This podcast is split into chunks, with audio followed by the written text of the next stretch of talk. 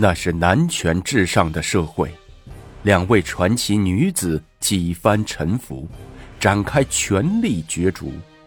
今天，让我们走进历史的洪流中，看看属于他们的故事。武则天，感业寺。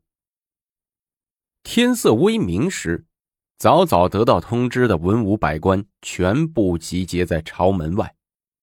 辰时，赞礼官引文武百官依品级鱼贯的进入殿门。太极殿两旁车骑兵比平时多了一倍，在各色旗帜下长长的排成两行。百官见了，无不震恐肃静，无人敢喧哗失礼者。文武百官自诸王以下六百担吏依次按礼制东西向。分班排列。这时，长孙无忌、褚遂良等内侍簇拥着李治、程瑜从偏门走出来。诸王和文武百官自觉地跪了下来。赞礼官拉长了声音吆喝：“太子诏令全体平身，令唐林为御史台官，来回巡检。”唐林一听。即出班，在殿中往来巡视，监督礼仪。李治安排的也很对。唐林是东宫少保，为李治的心腹之臣，故让他做监察御史，维持朝堂的秩序。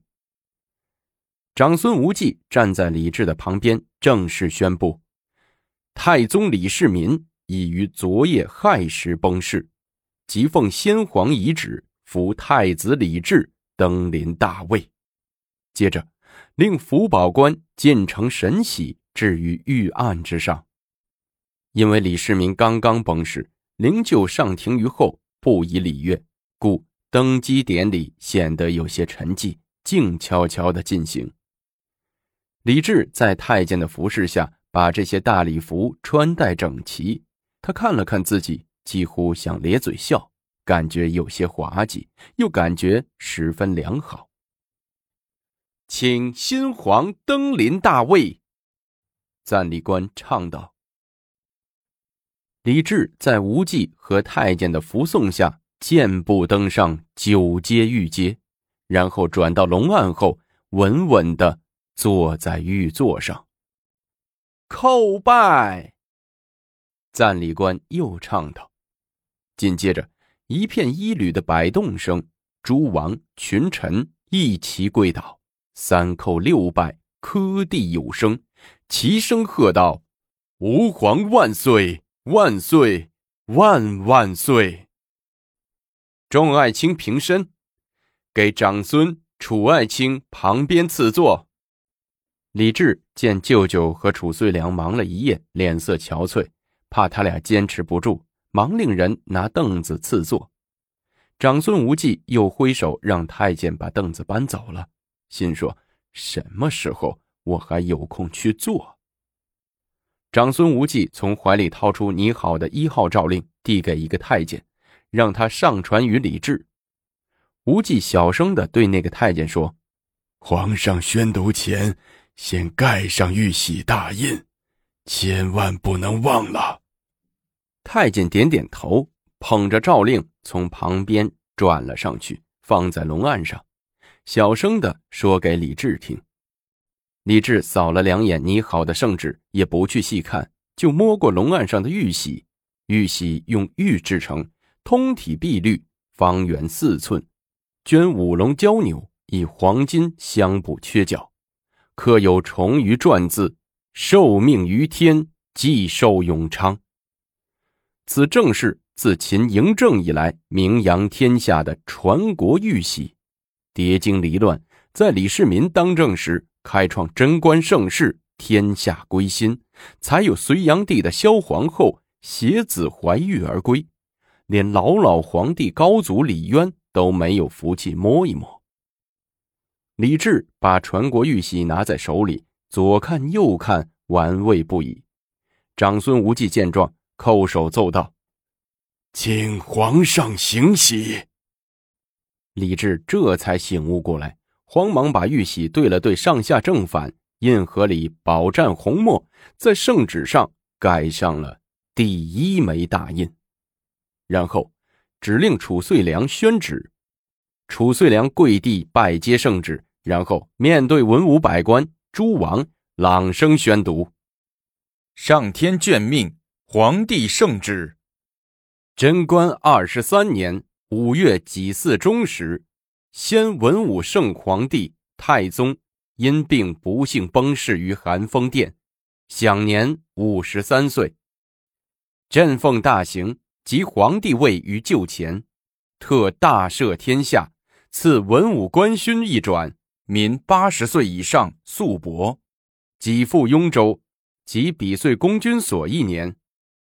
太宗大行皇帝圣旧，定于壬申日发葬，所有百官军民等服丧服二十七日，停止娱乐婚嫁。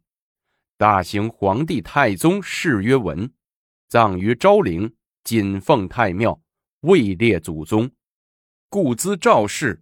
彼或视此非礼妄行，国有常宪，宁不知惧？一令准此。褚遂良念完圣旨，群臣诸王再次伏地磕头。李世民死后，停殡于宫中二十二天。小脸、大脸等宫中治丧活动结束后，子宫被发引出宫，送往墓地，在那里。李世民终于得到安息，加入了祖宗之列。从皇宫往北走，过了通天坊、金波桥，有一座庞大的寺庙，它就是皇家专用寺庙——感业寺。感业寺周围绿水环绕，花木繁茂，苍松翠竹比比皆是，是京城中最幽静的地方。太宗李世民。被极哀崇的丧礼仪式结束后，后宫里未生子女的嫔妃们，不论老的小的，一律被打发进感业寺。感业寺里立即美女如云，人满为患，既有贵妃、淑妃、德妃、贤妃诸夫人，昭仪、昭容、昭元、修仪、修容、修元、充仪、充容、充元诸女嫔，结余美人。才人各九人，宝林、玉女、才女各二十七人，为八十一御妻，以及原来老年色衰已被除册的，总计有二百人之多。剃度在升平殿举行，三个剃度师已经进行了两天，还没剃度完。先皇李世民的嫔妃们柔美的头发已经被装了整整三大箩筐。升平殿内殿外一片哭泣声。武则天因品级低，还没有轮到剃度。此刻，她坐在禅舍里，等待着那个时刻的到来。他趴在一个绣着鸳鸯的枕头上，烫脸的热泪不知湿了这个枕头多少回。这是他偷偷从宫中带来的枕头，他曾枕在这个枕头上睡了十二个春秋。这个枕头记录了他多少天真的美梦，多少希望和痛苦啊！好几天，他目睹了那些贵为三品、二品的先皇妃嫔们出去时一头秀发，回来时秃头如瓢，揽镜自照，无不痛哭失声。但哭泣又能减轻多少痛楚和哀愁？昔日。为了争宠，为了品级的提升，个个费尽心机，争相打扮，倾轧对手。如今太宗崩逝，竟一个个当成无用的包袱，被扫地出宫。那一口一个吴姐姐，叫声香甜的李治，难道早已忘了亲口许下的盟誓吗？忘了他曾给予的刻骨欢乐？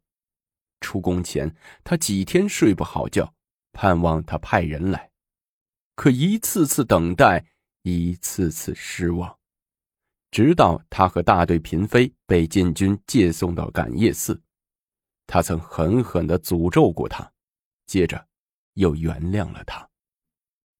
也许新皇帝登基要做的事多，也许在刚即大位，要在天下人跟前做出表率，没胆量改变成立，留下他这个先皇的才人。他在心里不断的劝慰自己，他不会忘记当初的誓言，一有机会，顶多过了先皇的周年忌日，他就会把自己接回去，重新封自己更加高贵的称号。这时，禅舍的门被人敲响了。武则天心里一惊，几个月来，她从盼望有人敲门，到现在害怕敲门声，但这一刻，终于到来了。他穿上鞋，过去打开了门。武才人，轮到你剃度了，速去升平殿。一个老尼站在门口，冷漠地说。